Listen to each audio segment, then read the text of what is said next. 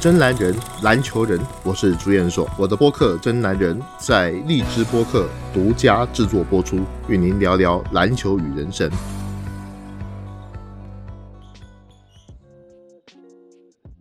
欢迎各位来到这一期的《真男人》节目，我是朱彦硕。那今天又跟 Helen 来一起为大家来讲这一期的节目。嗯，大家好。好，Helen，我们今天要讲谁呢？嗯，字母哥。啊，朱老师，季后赛首轮打到现在，让您感到最意外的是哪一组比赛呢？呃，当然，首轮打完之后哈，我其实感到最意外的是这个热火，嗯，零比四被雄鹿队给横扫。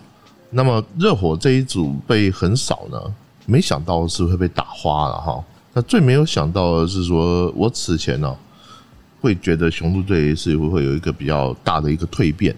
他有增强没有做，但是我没想到热火那么不堪一击，而且输也就算了，还输的这么惨。嗯，那今年像巴克利也预测雄鹿会拿到东区冠军，那是不是压在字母哥身上的包袱会减轻一些？我们我们这就直接讲到字母哥了吗？对，因为两次拿到年度 MVP 的字母哥，让我感觉他似乎没有得到应有的尊重。从数据上讲也好，个人表现也好，就因为这两年在季后赛的表现，字母哥没有被球迷当超级巨星对待，球迷也比较少，这就很有意思了。我想了解一下，这是为什么呢？呃，我可以告诉你哈，就是字母哥是我最喜欢的 NBA 的球员之一。嗯，那么当然，如果我要弄一支 NBA 的球队的话，啊，字母哥是现役的 NBA 球员当中，应该是我的前几个选择。哦。呃，最主要一个原因呢，在于说，这原因我们后面会慢慢的聊哈。但是最主要一个原因说，这几年下来，我觉得他表现一直都非常的稳定，嗯，也没有什么大的受伤，这个是一个非常关键的因素。当然，现在我们看知道，因为我们今天在录这一期的时候，是篮网队在第二场比赛又大胜了这个雄鹿队。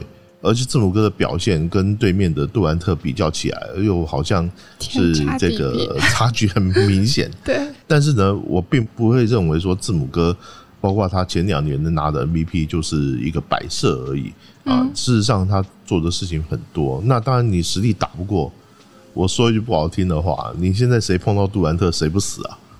谁都死，谁都会死，很难看的。呃，因为现在杜兰特是包括说他的技术也好，他的经验也好，都是在顶峰的这个时期。即便是他受伤归来之后，我还是认为杜兰特是目前联盟中最好的球员之一。所以因此呢，整个来说，我觉得字母哥现在最重要是要从杜兰特身上学点什么。嗯，那从二零一三年被选中到现在，字母哥也已经打了八个赛季。他是一三年首轮第十五顺位被选中的。为何如此靠后啊？我看那一年的选秀状元是被称为“水货”的本内特，大家的眼光都这么差吗？那年的选秀很有意思啊，这个本内特被选到选秀状元了，我觉得也不能说眼光那么差，只能说到后面呢没有培养好。那么那一年的 NBA 选秀哈，可以说是一场灾难啊，一场灾难，尤其是前面几个顺位的，你刚刚讲的本内特现在已经不在 NBA 了啊，另外还有呢。呃，像奥拉迪波这个赛季也到热火队去，也受伤，他是选秀榜眼啊。探花是这个奥图波特，那么这几年下来也真的是不怎么样。结果算来算去，就那一年选秀打的最好的就是第十五顺位的这字母哥。这代表什么意思呢？就是说你没有被乐透的选秀区的人看中，大家都忘了你，忽略你。甚至不觉得说你会有什么大前途，但是那个时候字母哥其实他的会被这样子认为，不是说没有道理，因为他接触篮球时间稍微晚一点，然后那个时候你虽然在希腊联赛打比赛了，但是表现也蛮一般的，就是说大家看得出来你很有潜力，但是不太肯定你的潜力到底在哪里，所以当时的雄鹿队，我觉得。他用这个首轮中段，我们一般讲十五顺位，其实是是所谓的中段的选秀去选，那意思其实跟摸彩票其实是一样的道理呃，但是呢，没想到这一摸就摸到一个大奖。那字母哥他其实从这一方面来看的话，我觉得是很不错的。那另外一方面的话，就是说字母哥他是在二零一三年的时候他才拿到这希腊的国籍。原本他是尼日利亚人，我们知道希腊他没有黑人，嗯，他原本的这个人种里面并没有黑人，他一定都是移民。种族歧视。对，不是不是叫移民哦，啊，移民过去的。那么他在希腊出生，他接触篮球的时候，我刚刚讲到他十四岁才接触篮球，所以呢，呃，他这个接触篮球的时间确实是比较晚。另外一方面呢，这也表示着说，他这个球员，他这是一块原石。我们讲这个原石，也就是它的块璞玉，没有呃，对没有。经过太多的一个雕琢。那么，所以雄鹿队选了他，从选秀会选秀球队的这个角度来讲，就是我们看问过这样球探的哈，说看这样的球员来讲，他属于一个未成品。所谓的未成品，就是说，就好像我们这个呃金庸小说里面有这个武术嘛，对不对？嗯，虚竹在被呃逍遥派掌门人苏星河化去他体内的内力的时候，其实他并不是一个内力很强，他只是学过少林派的一些粗浅的武功，所以苏星河没费什么手脚就把他的少林派的这些功力都给化去了，然后把他的真气全部都灌进去。那同样的，字母哥他在吸收他整个这一套的这样的一个 NBA 的这个打法的时候，等于是说你有一些根底没有错，但是你其他的一些所谓的观念啊、打球的方式啊，或者是甚至在场上你去思考的这些模式，完全就是进到 NBA 球队灌输给你。这个是我们这这种例子啊，哈，其实有很多啊。如果你不选他，他这样的球员呢、这个说这种所谓的原始这样的球员，你进到 NBA 球队里面去，成功的有，失败的也有。嗯，那成功的，举个例简单的例子讲，说像诺维斯基啊，诺维斯基其实在一开始的时候进到 NBA 的时候也是一张白纸，但是他被认为他很有潜力，那慢慢的就把他培养成一个所谓的超级球星，就是球队里面的一个球星。那么这就是进到 NBA 俱乐部之后，他有意识的去培养，有步骤的去培养，然后慢让你一步一步的茁壮。所以在 NBA 在培养这种球星方面呢，只要他相中了，他认为你是一个人才，那么在这一方面，我觉得他们做的非常了不起。嗯，那在 NBA 里，前锋的位置现在尚有詹姆斯、杜兰特、伦纳德这样的超级巨星的情况下，字母哥依然有一席之地，而且表现还相当出色。拿过两次年度 MVP 的字母哥，他现在强大在哪里？弱点又在哪里呢？在我看来啊，哈，这字母哥他最强大、最让我欣赏的有几个点。第一个说他是有很好的学习态度跟学习能力。好，从字母哥二零一三一四赛季进到 NBA 开始之后，连续六个赛季，我们讲连续六个赛季哦，他到现在为止也就是他第八个赛季而已，也就是扣掉他的第一年，然后这后面连续六个赛季，他都有相当明显的进步。也就是说，我们在看一个球员的时候，你在看他每一年他都在进步，每一年都在进步，这很吓人啊！嗯，他拿过年度进步最多的球员，然后也拿过 MVP，这表示说他球队对他的培养，或者说每一年对他的这样的一个养成，他都在寻求更好的一个前进，每一年都在进步。所以我觉得字母哥这一点是非常学习能力很强。学习能力很强，而且态度很好。嗯好，第二个就是他有非常优越的身材跟运动能力，他有七尺高，然后他的速度也很快。那他打得像七尺的勒布朗詹姆斯，就这么说吧，哈。只是他没有像勒布朗詹姆斯来的那么优秀，在场上他几乎是可以打任何一个位置，他能传球，他也能盖帽。我们如果注意到他每一场球的场均的盖帽跟抢断次数都超过一啊，这个数字是很了不起的。然后呢，他还很愿意去防守，能抓篮板球。那么你甚至可以说，他一个球员他抵两个用。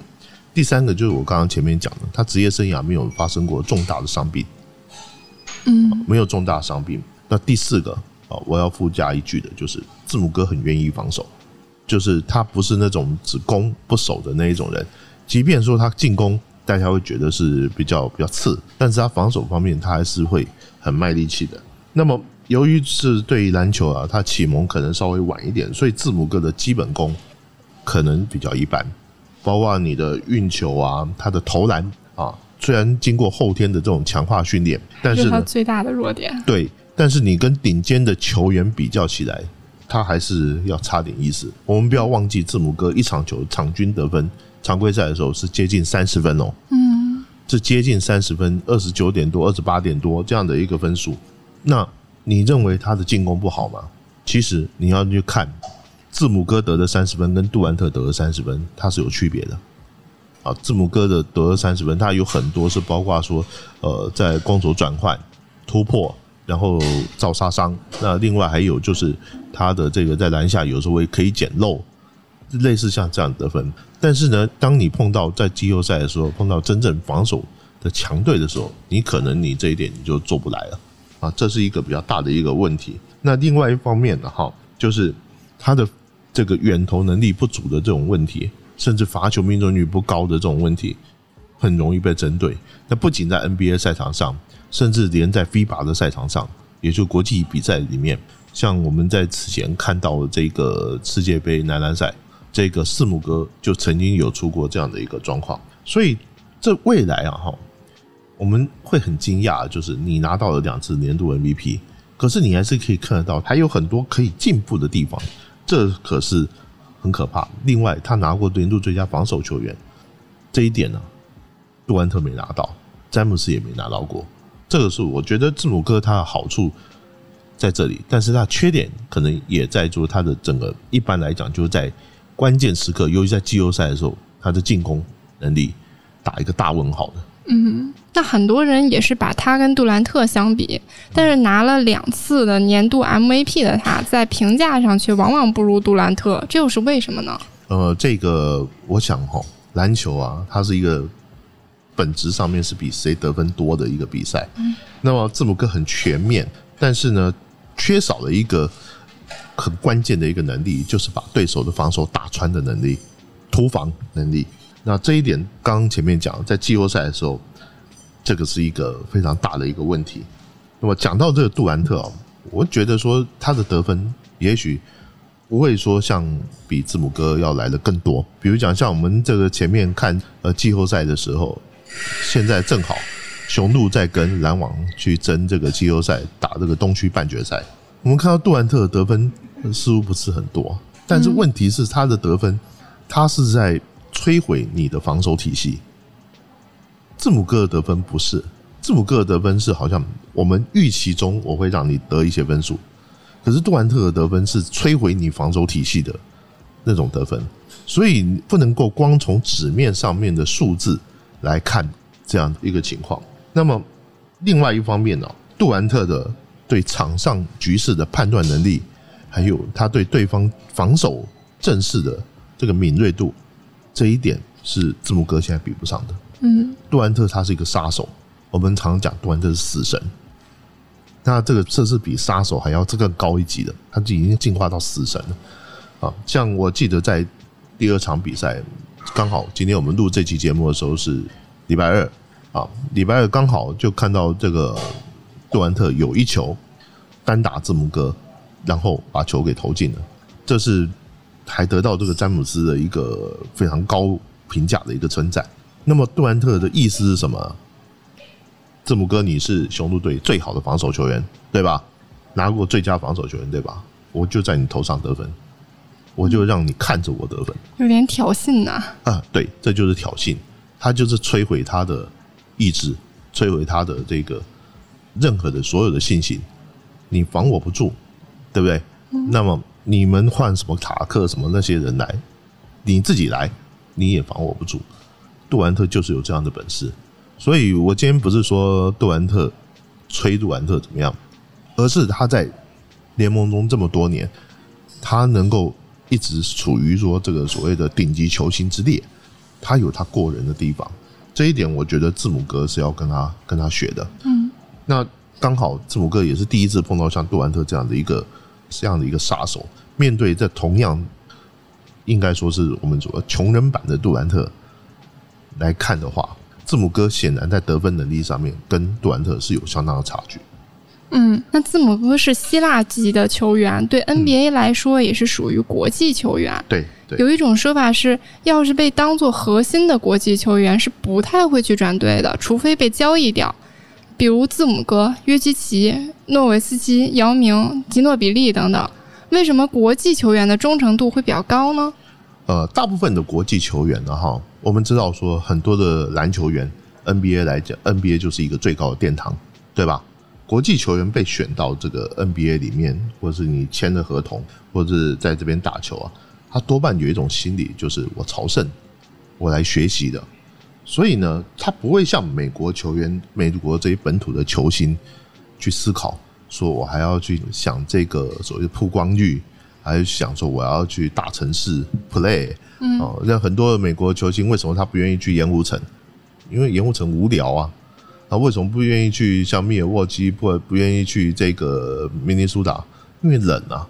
那对于这些国际球员来讲，只要我得到了足够的薪资，只要我赚的钱够多，只要我得到了应该有的尊重，其实他们很多的国际球员其实并不是那么在乎说我到底在什么城市。当我有一天我已经跟美国人一样，我开始会去思考这些事情的时候，我可能才会去想到，嗯，靠我一个人不行，我想转队。可是你看哪一个国际球员曾经喊过这样的口号？很少，你几乎没有，很少说有国际球员会去抱怨抱怨这一类的事情。大多数的球员，除非说是我被球队交易了，我可能会很失望。那么很多人他也许说他会想说，我对于这支球队我有个知遇之恩。那么从另外一方面讲哈，字母哥是一个很多球员他都希望，尤其是这所谓的很多球星，他希望得到的得到一个联手的一个对象。可是他们不会想去密尔沃基，嗯，因为密尔沃基很冷啊。另外一方面呢，而是希望说字母哥你能够离开那里。所以像今天呢，我刚好看到这个很多人又在 YY 啊，就说这个呃字母哥是不是会想走啊？那字母哥才刚跟雄鹿队续了合同，他不会想走的。那不会想走，他的理由是什么？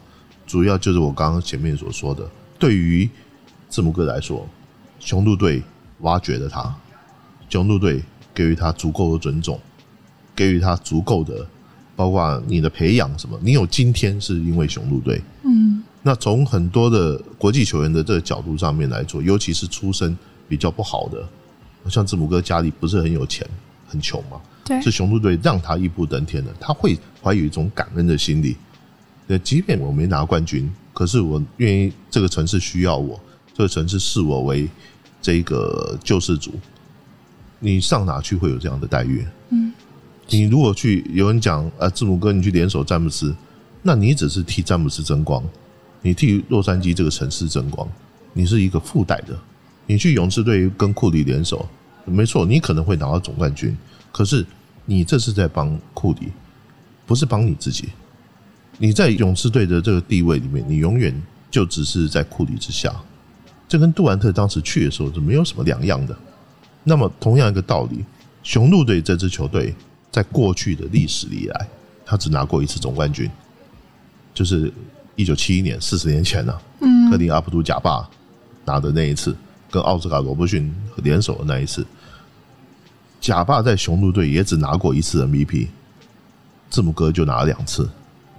如果字母哥在雄鹿队能够哪怕是拿一次冠军，字母哥都是这一支球队有史以来最好的球员。这么讲，我觉得不过分。甚至说他可能在这个城市里面呃立个雕像都都可以了，立个铜像都可以了。所以呢，从这个意义层面上来讲，我不觉得说字母哥现阶段他会想离开雄鹿，而且实际上来说哈，他还有提升的空间。他自己也会去反省，说我是不是我做的不够好？他也知道他自己有很多地方是有缺失的，我做的不够好，所以球队没赢球。从这个层面来讲，我觉得国际球员在这一点跟美国球员的思考模式是不一样的，是不一样的。但实际上来讲，呃，字母哥他离开雄鹿队，是不是会对他的发展更好一些呢？我只能说哈，这就是我前面讲，他是成全别人，当然也成全他自己啦。我想拿冠军的嘛，那有一天也许他会这么做，但是不是现在，嗯但是不是现在。嗯。那有个故事呢，是说大概在二零一三到一四赛季的早些时候，字母哥有一次打的去银行向家里汇钱，在汇完钱之后呢，他发现自己身上已经没有足够的钱用来打的了，而那天正好还有比赛，于是字母哥就决定跑步去球馆。后来一对夫妇将他拦下，并问他是不是雄鹿队的那个新秀，他点点头说是。于是这对夫妇就让他上了车，并载他到了雄鹿的球馆。他那时都是 NBA 新秀了，首轮选秀也有不少的工资，怎么还会这么有趣啊？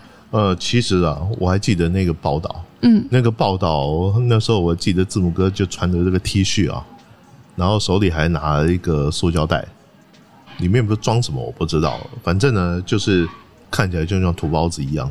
但是呢，这个啊。可见这个人啊，还是挺淳朴的。嗯，因为我记得他那时候的薪资一年第十五顺位，一年的薪资大概是两百多万美金。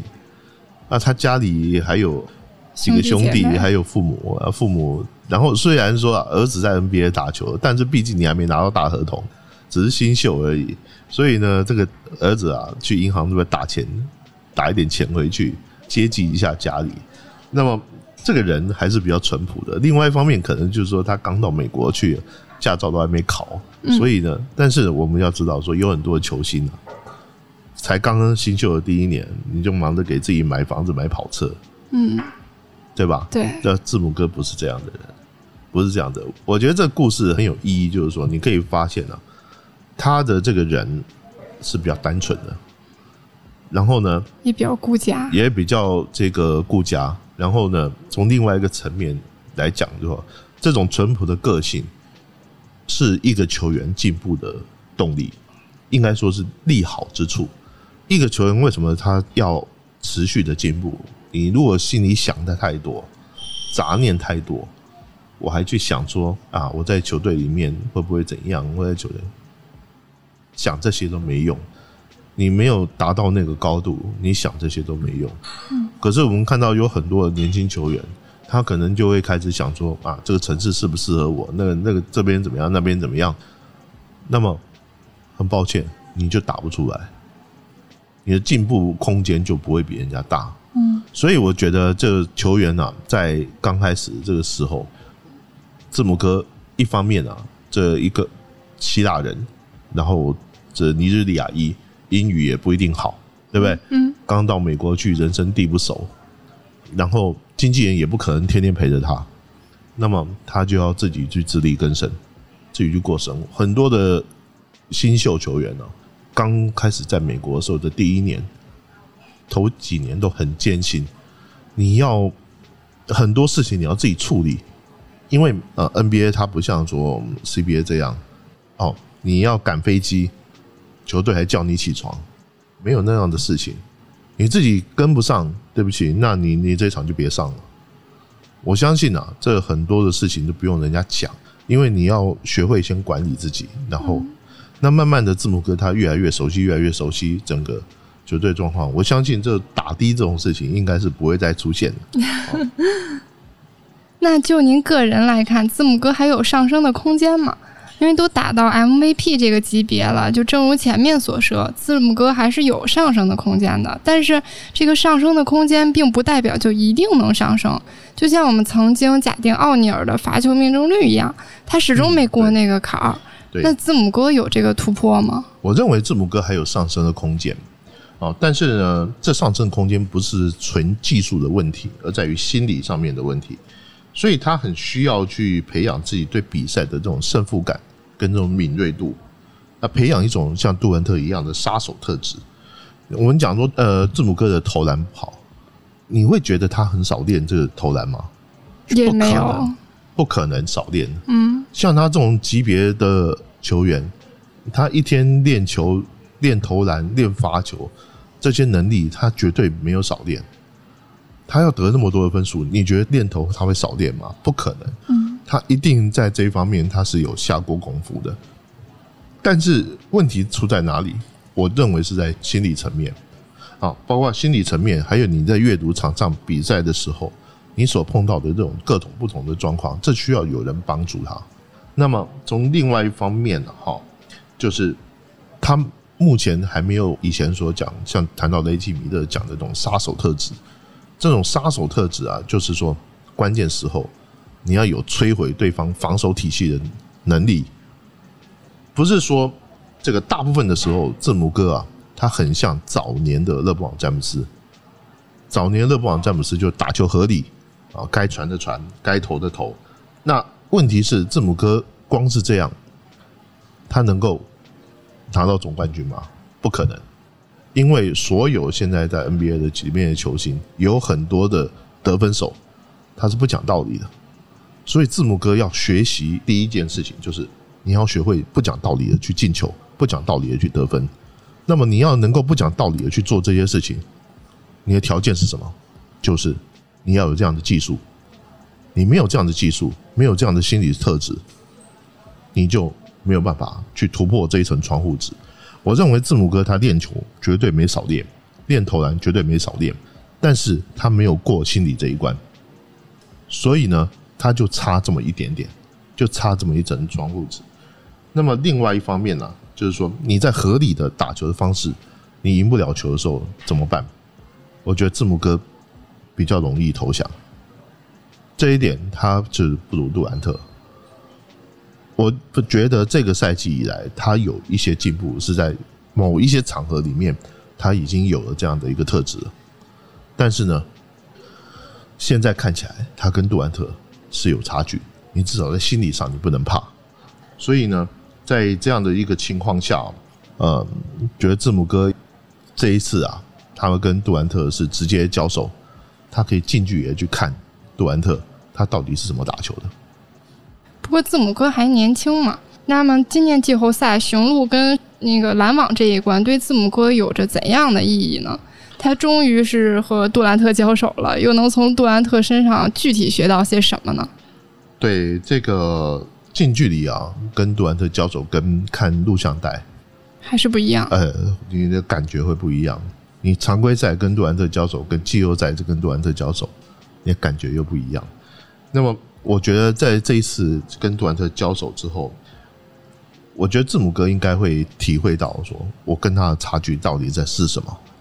可能比你想象中的大，可能也没有想象中那么多。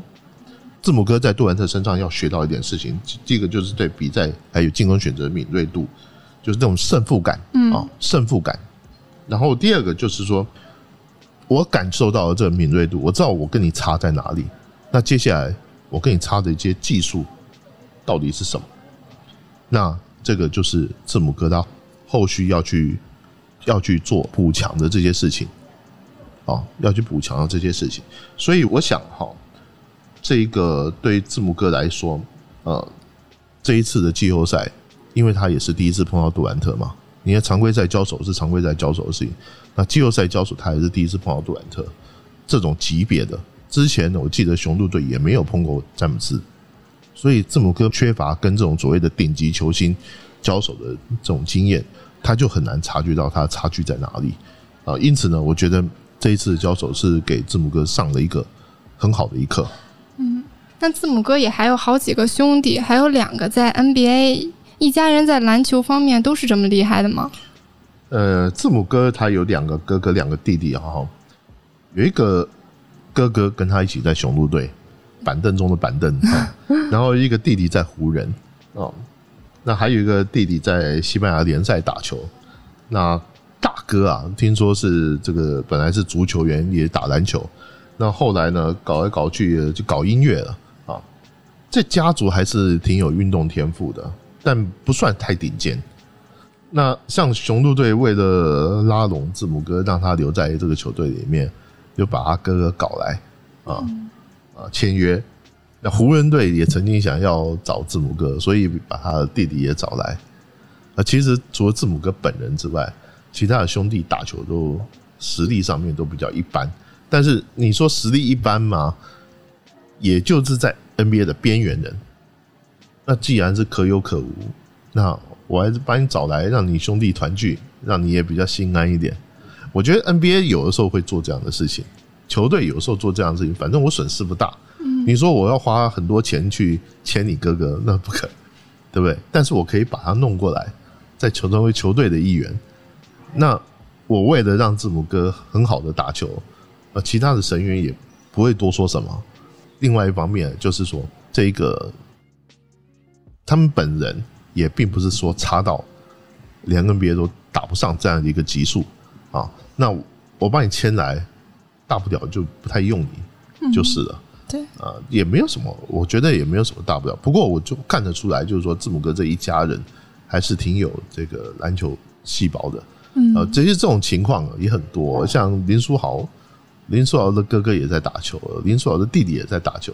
但是你说跟林书豪相比，你一家子有的时候就出这么一个一个怪胎啊，特别厉害的。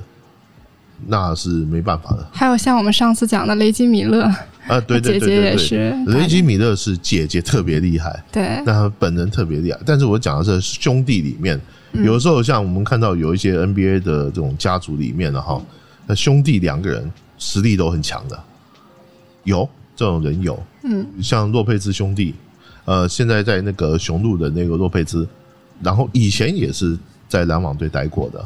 那另外他一个双胞胎兄弟是在奇才队，那么那打的也还可以，实力水平都不会差太多。但是也有说兄弟里面有一个特别强的，那他的另外一个兄弟就特别差，这也是有的。但是如果换个角度来看的话，我觉得呃字母哥的这这个家族的水平，我觉得还是可以的。嗯。那我们今天讲字母哥就到这里，然后主要是我们讲了字母哥呢，他现在还是很年轻的，还有很大的进步空间。我们也希望字母哥能够早日的成为真正的超巨。对，这个我附带说一句哈，这个很多人讲说字母哥哈，是不是要离开雄鹿队才能拿冠军？我觉得讲这种事情还早，因为字母哥现在才二十七岁，对不对？二十七岁，其实他还有他自己本身，他还有进步空间。嗯，那我也不喜欢人家老是讲说打字母哥的主意，他就是喜欢一个人守一一人一城这样的一个一个调性。你说诺维斯基当年离开离开独行侠，那说不定他也可以拿很多冠军，但是价值观不一样。你拿两个冠军，跟我拿一个冠军，我拿一个冠军，我可能我得到的喜悦比你拿两个还多。你毕竟是抱团嘛，嗯，所以很多有的时候这人呢，哈，就是不要用自己的价值观去衡量别人的这种心理，嗯，对。那我们今天的节目就到这里，嗯，对，好，那也希望啊，因为我们这场今天录影了哈，是礼拜五播出，啊，那礼拜五播出的时候，应该雄鹿跟这个篮网还在鏖战当中，那希望字母哥在这个系列战里面有非常好的一个表现。非常好，一个也有很大的一个进步。嗯，我们下次再会。嗯，大家再见。嗯。